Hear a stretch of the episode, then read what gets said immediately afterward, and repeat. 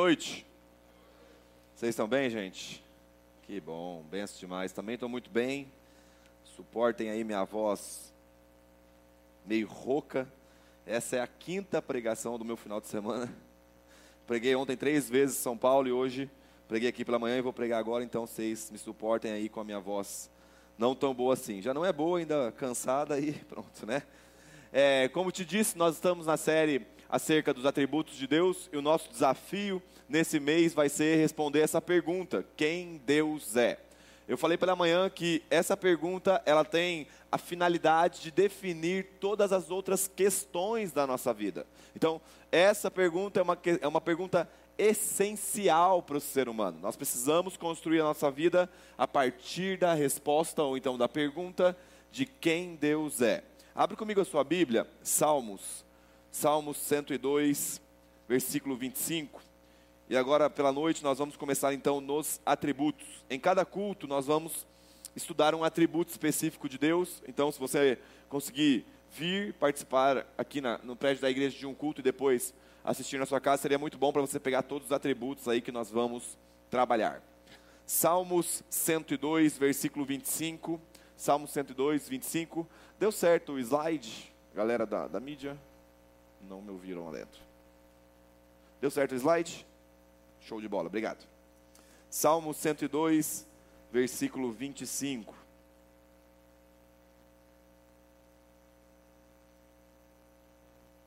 A Bíblia diz: Em tempos remotos lançaste os fundamentos da terra, e os céus são obras das tuas mãos. Eles perecerão, mas tu permanece. Todos eles envelhecerão como veste, como roupa os mudará e serão mudados. Tu, porém, és sempre o mesmo, e os teus anos jamais terão fim.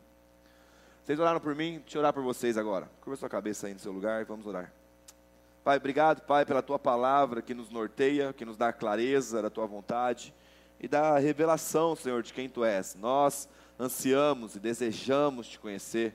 Nós queremos te conhecer profundamente, Senhor. Então, ministra o nosso coração, abre os nossos olhos e fala conosco por meio do teu espírito. Ministra-nos, Senhor. Leva-nos a sermos semelhantes a Cristo Jesus. Nós te agradecemos por tudo, pelo privilégio que a gente tem de ser igreja. Obrigado por isso, Pai. Obrigado por isso. Amém e amém. Gente, o primeiro atributo que nós vamos estudar então aqui nessa série, pela manhã, como te disse, eu fiz só uma introdução ao conhecimento de Deus, aos atributos de Deus, e hoje especificamente nós vamos aprofundar acerca de um atributo específico. O atributo que nós vamos estudar hoje especificamente é o atributo da imutabilidade de Deus, da imutabilidade de Deus. Então, Deus não muda. Agora, logicamente que no decorrer da pregação, você vai ver que eu vou ter que tocar em outros atributos, porque eu estou falando de um ser que é pleno, de um ser que não é fragmentado. Então, naturalmente, eu preciso entrar um pouquinho em cada é, detalhe de outros atributos para que eu possa explicar a imutabilidade de Deus. Nós lemos em Salmos que toda a criação foi feita, foi criada e ela sofre pelo processo de mutabilidade. Ela muda. Então, você que já viu uma árvore que talvez estava ali na sua estatura pequena e que a longo prazo foi desenvolvendo e foi crescendo, você contemplou um processo de mutabilidade, de mudança. E isso não é diferente conosco. Então, em um determinado momento, nós fomos bebês, depois a gente foi criança, depois a gente foi adolescente, jovem, adulto e seremos idosos. O processo de mudança é algo natural à humanidade e geralmente nós pensamos a vida a partir do princípio ou do pressuposto de que as coisas mudam.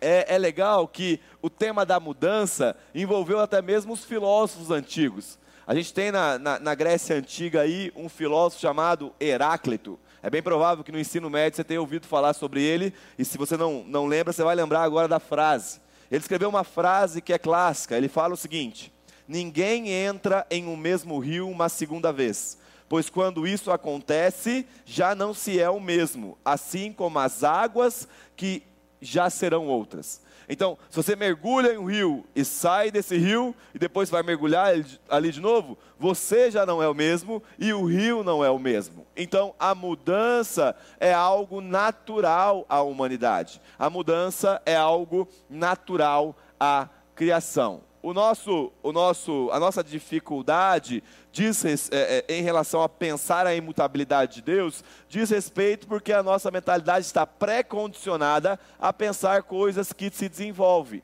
Mas Deus não muda, Deus é perfeito, Deus é o que é desde toda a eternidade. E geralmente a imutabilidade de Deus, a imutabilidade de Deus, ela vem carregada consigo de uma pergunta uma pergunta que eu queria pensar e aprofundar com vocês nessa noite.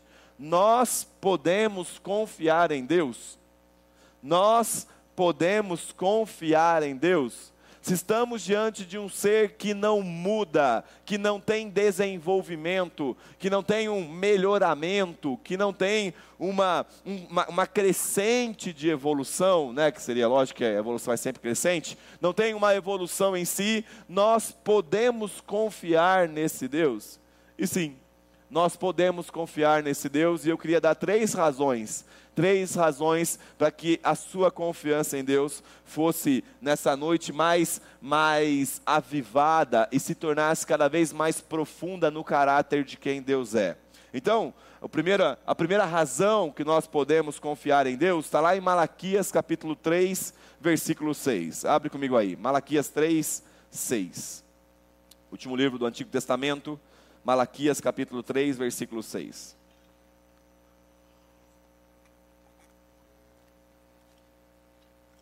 Aliás, gente, nós vamos ler alguns versículos, então se estiver anotando aí, você anota, porque às vezes eu não vou conseguir esperar por conta do nosso tempo. Malaquias capítulo 3, versículo 6, a Bíblia diz: Porque eu, o Senhor, não mudo. Depois nós temos Isaías 48, 12: Escute, ó Jacó, e também você, Israel, a quem chamei, eu sou o mesmo nós podemos confiar em Deus porque o ser de Deus é imutável. Ele está escrevendo aqui palavras no Antigo Testamento e as duas afirmações trazem consigo uma característica: ele não muda, ele é o mesmo. Deus não pode mudar, porque qualquer mudança significaria que ele pode se tornar mais ou menos perfeito. Diante disso, se ele pode se tornar mais ou menos perfeito, existe a, a chance dele mudar de ideia. Por isso que essa é uma questão impossível para Deus. Deus é o que é desde toda a eternidade. Geralmente, quando nós pensamos perfeição, a gente sempre pensa num processo de desenvolvimento. Então, para pensar, você está lá fazendo musculação na academia. Agora, janeiro, fevereiro, é, aliás, agora vai entrar o carnaval, então a galera dá uma desanimada, né? Mas janeiro e fevereiro é o ano do exercício físico. Depois todo mundo para. Mas no início nós, nós continuamos firmes. Mas vai dar certo esse ano, em nome de Jesus. Na hora que a gente estiver desanimando, a gente coloca o Johnny para pregar e falar aqui as consequências de se parar e fazer exercício físico. Aí você está lá fazendo musculação. Quando você chega, você pega dois quilos Chega em casa, seu braço está tremendo. Você vai fazer agachamento, sua perna está tremendo. Por quê? Porque você iniciou um processo de desenvolvimento do seu músculo. Agora, se você permanece dois, três, quatro, cinco anos na prática intensa, constante da academia, do exercício físico em si, esse, é, essa constância trará em si benefícios do desenvolvimento e de alguma forma você estará melhor do que você estava quando você iniciou. Logo, a, o, o conceito de perfeição para a gente, ele é fruto de um desenvolvimento. Mas Deus nunca se desenvolveu. Deus é o que é de toda, desde toda a eternidade. Deus é Deus perfeito, imutável, santo, desde sempre. Ele não chegou à qualidade santíssima, porque ele foi santo durante dez anos. Não, ele é santíssimo, ele é santo desde sempre. O ser de Deus já é imutável desde o início. É, é muito difícil, gente, nós pensarmos fora do espaço-tempo. Então, geralmente, a nossa, a nossa mentalidade humana está condicionada a uma hora, né? Então, agora está ali, é sete e, e, ou oito e dez, desculpa, oito e dez, né? Nós estamos dentro do tempo, um horário de 8 e 10. Nós estamos dentro do prédio da igreja. Então, nossa mentalidade é condicionada ao espaço onde nós estamos e ao tempo em que nós estamos inseridos. Mas é que a eternidade é algo fora disso. Então é difícil falar que Deus é imutável desde sempre, porque o sempre na eternidade não é como o nosso sempre, que seria um tempo longínquo. Eternidade é eternidade. Deus é, Deus é e Deus é imutável. Ele nunca mudou. O seu ser permanece o mesmo desde sempre.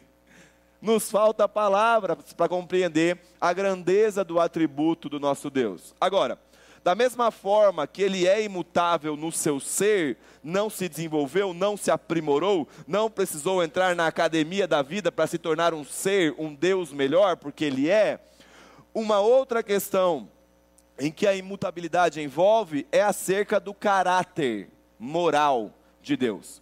Então, ao mesmo tempo que ele é o que é desde sempre, desde toda a eternidade, o seu caráter moral santo é o que é desde sempre por toda a eternidade. Levítico capítulo 19, versículo 2. Levítico é o livro do, do, do abandono da leitura bíblica. Porque todo mundo trava lá na lei do mofo. Aí, por que, que eu estou estudando a lei do mofo? Levítico capítulo 19, versículo 2, a Bíblia diz: Diga o seguinte a toda a comunidade de Israel: sejam santos, porque eu, o Senhor, o Deus de vocês, sou santo. Vou repetir. Diga o seguinte a toda a comunidade de Israel: sejam santos, porque eu, o Senhor, o Deus de vocês, sou santo. Não existe mudança no caráter moral de Deus, gente. Escuta o que eu vou te dizer.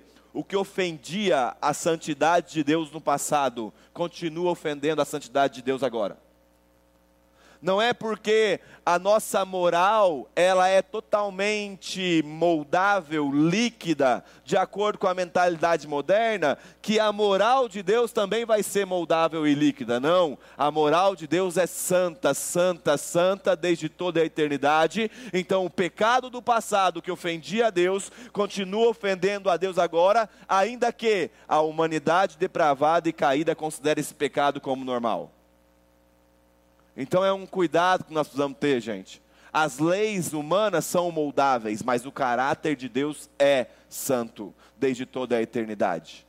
Todo pecado que você lê nas Escrituras, que você percebe que ofende a santidade de Deus, deve nos trazer a consciência que seja ele, que ele, que ele tenha acontecido há quatro mil anos atrás, lá mais ou menos com o povo no deserto, ou então no ano de 2024, continua ofendendo a Deus. Ah, mas não é que os tempos mudaram. Eu concordo. A pergunta é: mudou para melhor ou para pior? Porque o nosso Deus permanece imutável. E quando Ele estabelece o fundamento da santidade, Ele estabelece de forma imutável o que ofendeu a Deus no passado, continua ofendendo a Deus no presente. Ah, mas é que agora, é que agora, gente, de verdade, a nossa legislação, em alguma parte, é sim a legislação que nós temos na Constituição Federal, mas essa palavra aqui é imutável. Não adianta nós pegarmos e tentarmos negociar os princípios das Escrituras a fim de que aquilo ou de que o nosso pecado possa ser de alguma forma suavizado o nosso pecado continua ofendendo a Deus, da mesma forma que o pecado dos povos passados ofenderam a Deus. Então, se você é alguém que tem dificuldade com mentira, ou se você é como eu, que tem dificuldade com a ira, gente, é pecado. Se tem áreas na sua vida que você leu e falou, ah, não, mas isso aqui é Antigo Testamento, se ofende o caráter santo de Deus que é imutável, continua sendo pecado porque ele não muda. Toda mudança, isso aqui é muito importante para nós. Toda mudança no nosso relacionamento com Deus sempre vai precisar ser do nosso lado. Nunca você vai chegar diante de Deus e falar, ah, Deus, mas é que a minha dificuldade, afinal de contas, pô, o que que tem, né? Todo mundo faz isso, não sei o quê. Então, aí Deus fala, pô, realmente, cara, então eu vou dar tua, passar aqui uma, uma, um pano para você, tá tudo bem, continua fazendo isso aí. Não. Toda mudança no nosso relacionamento com Deus parte do princípio de que Ele é imutável e nós somos mutáveis, que nós precisamos de mudança. Se o caráter dele é santo desde toda a eternidade e o nosso pecado ele vai ganhando forma diferente no decorrer do tempo, significa que nós precisamos abandonar, abandonar os nossos pecados e nos apegarmos à santidade de quem Deus é. Então, que essa frase fique claro nesse primeiro ponto, que seria porque o seu ser é imutável toda mudança no relacionamento entre homem e Deus precisa ser na vida do homem e não em Deus. Ao ponto de 2 Coríntios capítulo 3, versículo 18, o apóstolo Paulo escrever: "E todos nós, com o rosto descoberto". Olha, olha a estrutura desse texto, acho que eu não coloquei aqui, né? E todos nós, com o rosto descoberto, contemplando a glória do Senhor, abre parênteses, a glória imutável, somos transformados. Então, Paulo está escrevendo: nós contemplamos um Deus que é imutável, e a partir dessa imutabilidade que ele tem e é, nós somos transformados de glória em glória na sua própria imagem, como pelo Senhor que é o Espírito. Então, toda contemplação, todo ambiente de intimidade que você tem com Deus, todo momento de leitura bíblica, a transformação e a mudança necessariamente precisa ser no nosso coração. Gente, não dá para nós nos relacionarmos com um Deus que é condicionado àquilo que eu quero que ele faça. Se o Deus que você se relaciona não te confronta, Começa a pensar se foi, ou se você se relaciona com um Deus que foi manifestado em Cristo Jesus. Porque, cara, quando a gente abre esse livro aqui, você já viu aquele meme? Tudo que eu faço eu estou errado, se eu falo eu estou errado. É basicamente assim, a gente abre a Bíblia e a gente fala, meu Deus. Mas é isso não é uma condenação somente de vocês estão mortos em seus pecados e delitos. Isso também é verdade, mas além disso, vocês podem agora me contemplar para serem transformados. Então, a imutabilidade de Deus é redentiva, no aspecto de que ele não muda e permanece santo, como padrão absoluto de santidade, e a nossa mutabilidade é também redentiva, porque nós temos a possibilidade de mudar a nossa, o fato da gente ser um, uma, uma espécie de barro na mão do, do, do oleiro é muito rico, é muito rico, porque nós vamos ganhando forma conforme nós vamos contemplando a obra do oleiro. Então a nossa mudança ela é totalmente redentiva e é bom para nós que Deus permaneça imutável e nós permaneçamos mutáveis, porque assim nós podemos ser transformados. Charles Wesley, o grande irmão do, do, do famoso pregador John Wesley lá de Londres, ele fala o seguinte: E todas as coisas, à medida que mudam, proclama que o Senhor é eternamente o mesmo, santo. Vou repetir. E todas as coisas, à medida que mudam, proclama que o Senhor é eternamente o mesmo, santo. Então, Deus é perfeitamente santo, justo e bom em sua natureza, e isso é imutável, por isso podemos confiar nele. Pelo seu ser ser imutável, nós podemos confiar completamente em Deus. Eu não sei se você já teve a experiência de orar por uma coisa durante um longo tempo. Você está ali constantemente, pô, Senhor, faz isso para mim, faz isso para mim. E aí às vezes Deus não responde. A gente fica, pô, mas é, como é que eu faço para ouvir a voz de Deus? Quando eu identifico quando Deus está em silêncio ou quando Deus não está em silêncio. Gente, escuta, se a oração está sendo feita há muito tempo e Deus não está respondendo, compreenda que Ele está tá tentando te mudar por meio da sua oração. Então você tinha que ter uma outra perspectiva. Será que eu estou olhando a coisa certa? Orando a coisa certa? Então eu estou ali, Deus muda a circunstância, Deus muda a circunstância. E faz 10 anos que a circunstância permanece a mesma. A nossa oração tinha que ser agora, Deus, me muda por meio dessa circunstância. Deus me transforma por meio dessa circunstância, porque o ser dele é imutável e isso é o ponto de transformação de toda a humanidade. A segunda razão que eu queria pensar com vocês acerca de nós confiarmos em Deus, segundo porquê nós podemos confiar em Deus, é porque o seu plano, o seu propósito e o seu desígnio são imutáveis. O plano de Deus, o propósito de Deus e os desígnios de Deus são imutáveis imutáveis. Salmos 33, versículo 11. Salmos 33, versículo 11.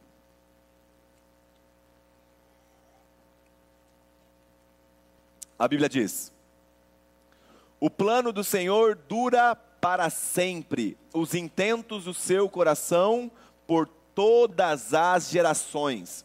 Números 23, 19. Deus não é homem para que minta, nem filho do homem para que mude de ideia. Será que tendo ele prometido não o fará? Ou tendo ele falado não cumprirá? Então, a pessoa de Deus, que é imutável no seu caráter, é sempre coerente com a ação, com a aplicabilidade do seu plano, pois ele é imutável. Escuta, gente. Deus, a vontade de Deus, não está condicionada às nossas ações. O plano de Deus não depende do meu querer. Porque até se dependesse, não ia dar certo. O plano de Deus não está condicionado à ação humana ou não. Ele é soberano sobre todas as coisas. Aí nós entramos num outro atributo que é o da soberania. Ao ponto do salmista escrever em Salmo 103, 19: O Senhor estabeleceu o seu trono nos céus e, como rei, domina sobre tudo o que existe. Então o salmista está falando que todas as coisas foram criadas e as coisas criadas permanecem submissas ao governo de Deus que é imutável. E aí você pode pensar, e você já pode ter lembrado de algumas passagens que fala que Deus mudou de ideia. Que Deus então voltou, e aí eu trouxe até alguns exemplos para falar com você aqui. Nós temos o arrependimento de Nínive, então Deus ordena Jonas, vai lá e, e, e, e é, é, condena por meio da profecia, profe, é, é a sua profecia vai condenar Nínive, e eles então têm a oportunidade de se arrepender, mas eu vou destruir aquela cidade.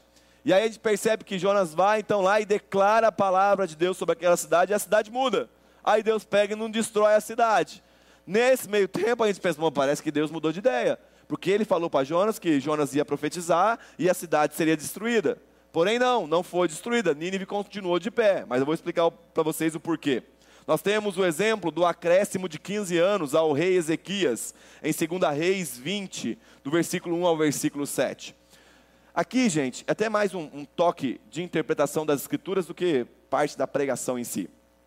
Sempre que nós vemos uma exortação de Deus em relação a um povo, em relação a uma pessoa específica, dentro do pacote chamado profecia, vem consigo aquilo que os, que os teólogos chamam de ponto de graça.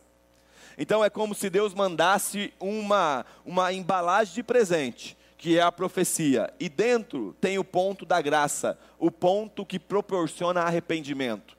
Deixa eu te dar um exemplo para você entender melhor. Vocês que são pais. Você está lidando com seu filho. Aí eu vou usar o exemplo do Theo, que ele estava mexendo nesse microfone aqui, ó. E aí o Theo estava ali mexendo no microfone. Eu falei para ele, não mexe, não mexe. E aí, na criança, parece ter um negócio assim, não mexe. Aí eu falei assim, ó, a próxima vez que você mexer, você vai apanhar que, que ele fez? Mudou. A finalidade da minha exortação para o meu filho era corrigi-lo fisicamente? Não. A finalidade era que ele parasse de mexer. Então, dentro da exortação, dentro da correção, vem acompanhado como um pacote de um presente o ponto de graça. Você mudou, a partir do momento que eu te dei a graça de se arrepender. E, gente, um cuidado que nós temos que ter também, que é muito importante, é quando a gente lê acerca dos sentimentos de Deus nas Escrituras. Então a gente lê que Deus mudou de ideia, né? que Deus se arrependeu de ter feito o homem Gênesis. A tradução NVI que fala muito isso. A NA e a NVT não fala muito, mas a NVI fala. Só que assim, eu não sei se a gente já parou para pensar, mas vale a reflexão. Deus não fala português. Né? Porque imagina só, se Deus falasse português, como é que faria, ficaria então o chinês? Né? E como é que ficaria então o britânico? Como é que ficaria então o americano? Porque Deus ia falar em português com nós, ia falar em português com eles. Então, Deus não fala na língua humana. Deus se aproxima da gramática humana para comunicar conosco aquilo que ele sente, ainda que de forma aproximada, para que nós possamos entender. Então, quando a Bíblia diz que Deus se entristeceu, não é que se entristeceu segundo a forma que nós nos entristecemos. Não, não, Deus não tem sentimentos humanos. É que a palavra mais próxima do vocábulo humano foi entristeceu-se.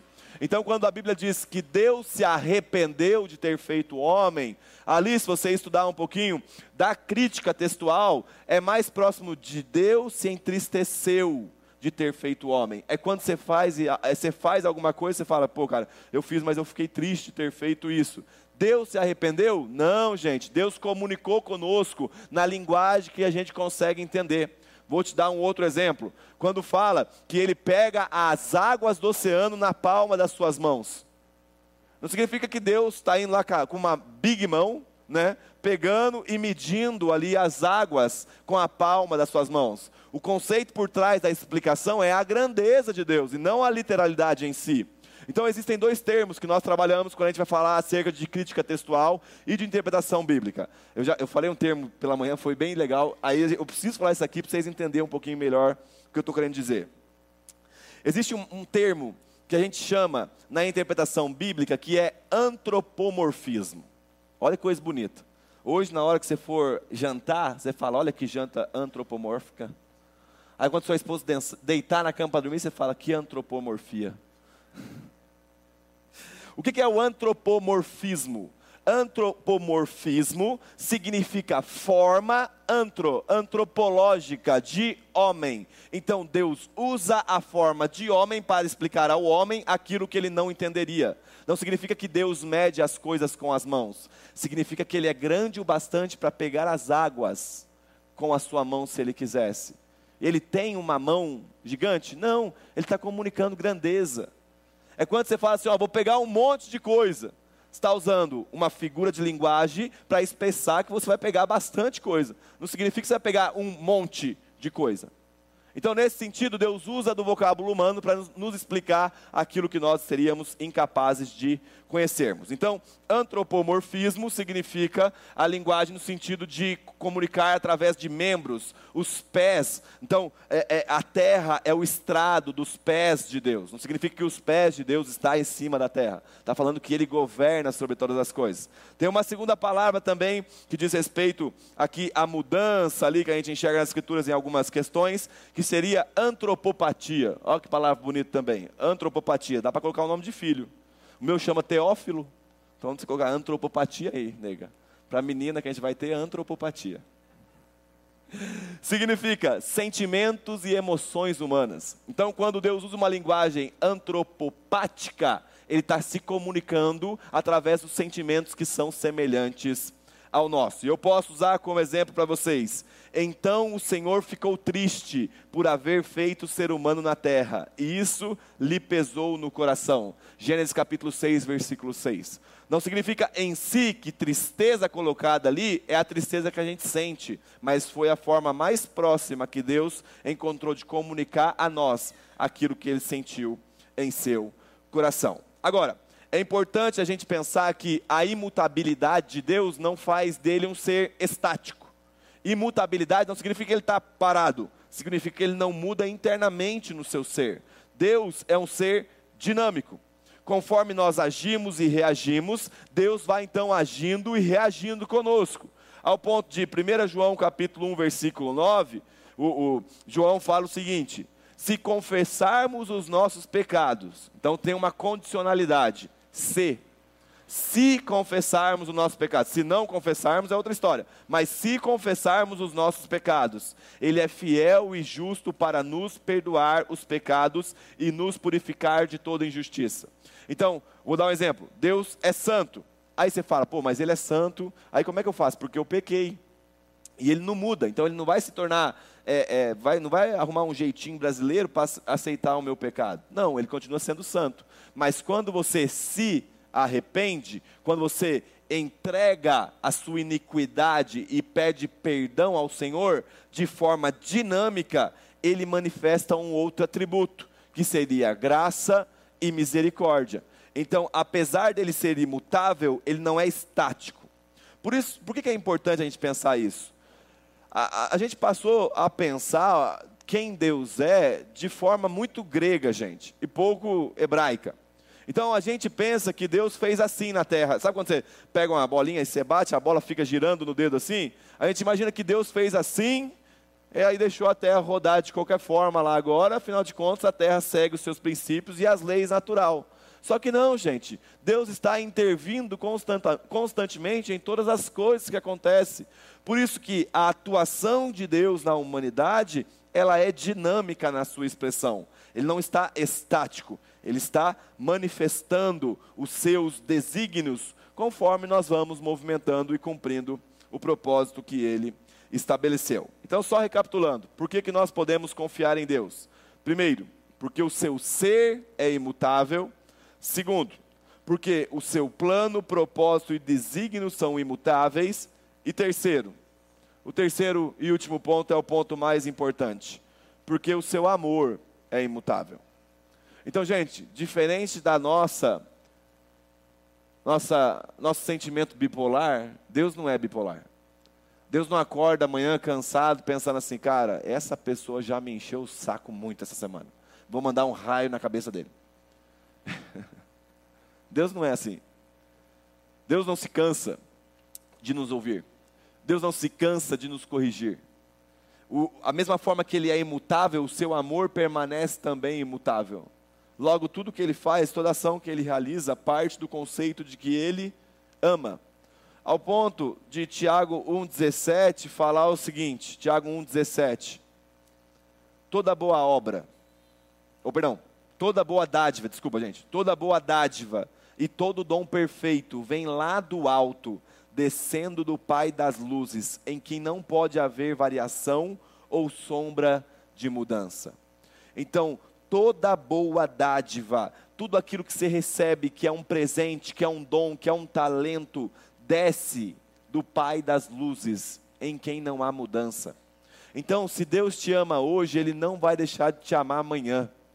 Deus não vai ficar de saco cheio e falar: quer saber? Eu coloquei a salvação por meio de Cristo, cansei, vou colocar uma outra forma de salvar a humanidade. Não. Ele não muda o seu propósito e desígnio, apesar da gente mudar. Ele permanece fiel, gente, mesmo conosco sendo, com a gente sendo infiéis ele permanece sendo santo, mesmo que a gravidade do pecado na humanidade tenha se aprofundado cada dia mais. Deus não muda, Deus não condiciona o seu ser. E isso nos traz a confiança em quem Ele é. Quantas alianças são quebradas? E eu digo matrimonial, de amizade, porque afinal de contas eu sou uma outra pessoa agora. Eu me desenvolvi. E é interessante como que a gente de alguma forma imprime reflexos da nossa aliança humana em Deus. Então você vive desconfiado se Deus vai te dar o pão nosso de cada dia que Ele prometeu que vai te dar. Você vive desconfiado se a presença dele está ou não está com você, afinal de contas você não está sentindo. Mas quem falou que é para sentir? Você vive desconfiado se e, é, é, isso que está fazendo é pecado ou não é, se Deus já te confrontou em relação a isso. Gente, Deus não muda como nós mudamos. Deus não é instável como nós somos. Deus não começa algo hoje para amanhã porque ficou com preguiça ou algum tipo de coisa assim. Deus permanece imutável. O amor dele por nós é imutável. Então, no que diz respeito à nossa confiança a Ele, nós jamais podemos tirar, porque Ele não muda. Ele é santo, Ele permanece santo, Ele nos ama. Ele nos ama, ah, mas é que eu pequei. Cara, o amor de Deus não é condicionado à sua prática. O amor de Deus é condicionado à natureza dele. E a natureza dele é imutável. E por ser imutável, que esse seu pecado pode ser transformado pela glória dele. Nós vamos voltar a confiar em Deus, gente. Eu sei que ansiedade, crise de pânico e questões dessa natureza envolve muito questões patológicas de saúde. Mas por vezes também envolve a nossa falta de confiança em Deus falta da confiança de que Deus é soberano e imutável sobre todas as coisas. E a gente sempre fica pensando, pô, mas e se acontecer alguma coisa ruim comigo? Uai, você acha que Deus cochilou? Acontecer porque Deus permitiu. Você vai agir com prudência, você vai cuidar de todas as coisas, mas aconteceu. Eu vou deixar de confiar em Deus por causa disso? Não. Ele permanece sendo bom. Quantos de nós passamos por momentos de dificuldade e nós estamos aqui hoje, gente? porque a bondade de Deus nos alcançou, porque o amor dele nos cerca todos os dias. Ele não muda. Ele não muda, ele permanece nos amando em toda e qualquer circunstância. Vocês lembram do filho pródigo? A Bíblia não fala que o pai deixou de amar, Pelo contrário, a Bíblia fala que todos os dias o pai ia lá na estrada e ficava olhando, observando para ver se o filho estava voltando. Cara, Deus nos ama. Isso não vai mudar, gente. Deus nos ama. E isso nunca vai mudar. Toda boa dádiva vem do Pai. E Ele é imutável. João escreve também em 1 João capítulo 4, versículo 9. Nisto, olha, olha a estrutura do texto. Nisto. Então ele vai explicar o que está nesse texto. Nisto se manifestou o amor de Deus em nós, em haver Deus enviado o seu Filho unigênito ao mundo, para que vivêssemos por meio dele. Nisto consiste o amor de Deus. Então o amor de Deus é. Agora vai ser uma, uma explicação acerca do que o amor de Deus é.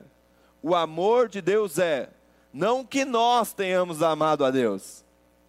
Não, o, o amor de Deus não está fundamentado no fato de nós o amarmos. O amor dele está fundamentado no fato de que ele nos ama e enviou o seu filho como propiciação pelos nossos pecados. Então Deus nos ama de forma incondicional porque ele nos ama em Cristo. Por isso que nós não somos consumidos. Por isso que quando você peca, não deveria, precisamos, não deveríamos, me incluo nisso, precisamos viver santidade, mas quando a gente peca, a gente pode voltar ao Pai e falar: Pai, perdão, Pai.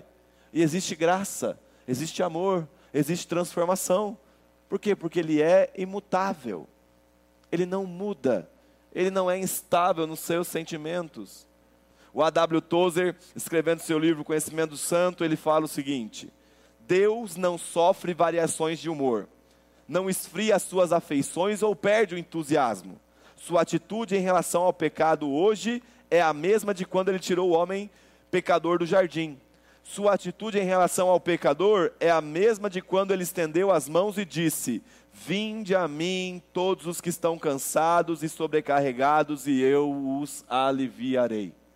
Aquilo que os discípulos ouviram na Jerusalém antiga ecoa por meio da revelação das Escrituras e pela ação do Espírito Santo no nosso meio. Você está cansado, você está sobrecarregado, você necessita de transformação? Então recorre, vai até ao Senhor, porque Ele não mudou.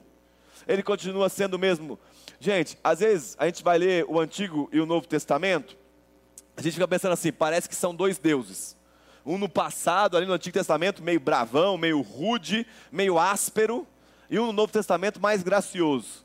Só que, gente, escuta o que eu vou falar. A lei de Deus nunca foi um caminho de salvação. A lei de Deus nunca foi um caminho de salvação. A lei de Deus sempre foi a exposição de quanto que nós precisávamos e precisamos de salvação. A lei não é uma escada que te leva até os céus. A lei é uma máquina que quando você passa por ela sai o relatório: morto em seus pecados e delitos. Sempre Deus salvou por meio da graça. Sempre Deus nos salvou por meio do amor. Isso não muda, gente.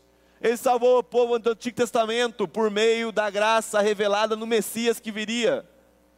Ele nos salva agora na atualidade, de que forma? Por meio da graça do Cristo que veio. É confiança na pessoa de Deus. Agora, se você confia a eternidade ao Senhor, você está participando, faz sei lá quanto tempo que você é crente. Você fala, não, Jesus Cristo é o meu Senhor. Você está confiando a eternidade ao seu Senhor. Por que, que você está perdendo uma noite de sono por conta de algum problema que você tem que resolver amanhã? O mesmo Deus que cuida da sua eternidade é o Deus que cuida da nossa vida.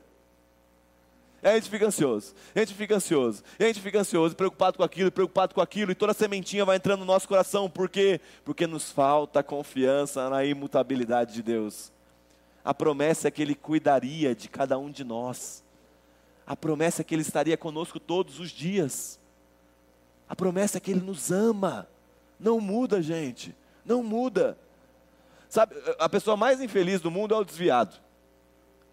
Desviado, ele está na balada lá, Tá tuts, tuts, tuts. Aí daqui a pouco vem lá, eu te amo. Esse não é o seu lugar. Aí o cara tá lá e não consegue ter paz. Porque existe uma presença que nos persegue. Existe uma presença que é a presença perseguidora de Deus, que vai atrás dos seus, aonde eles estiverem. Por quê? Porque Ele nos ama. Ele nos ama. Ele nos ama e isso é imutável. Romanos capítulo 8, versículo 38, talvez um dos versículos mais bonitos que a gente tem nas Escrituras. Paulo fala: Porque eu estou bem certo que nem na morte e nem a vida, nem os anjos, nem os principados, nem as coisas do presente, nem do porvir, nem os poderes, nem a altura, nem a profundidade, nem qualquer outra criatura poderá nos separar do amor de Deus que está em Cristo Jesus, nosso Senhor. Nada nos separa, porque é um amor lançado na eternidade, é um amor fundamentado no caráter de quem Deus é. Deus não está em processo de desenvolvimento, meus irmãos nós podemos lançar sobre Ele a nossa ansiedade, descansar o nosso coração no ponto de que Ele nos ama. Você vai sair com algo aqui, esquece as duas palavras difíceis lá, sai daqui com a seguinte mentalidade: Deus me ama e isso é imutável. Deus me ama e isso é imutável. Deus não é semelhante aos nossos pais que são falhos, Deus não é semelhante aos nossos amigos que são falhos, não. Deus é imutável, perfeito em seu ser desde toda a eternidade. Deus é bom e isso nunca mudará. É imutável, é imutável. E sabe, fica um convite para a gente nessa noite.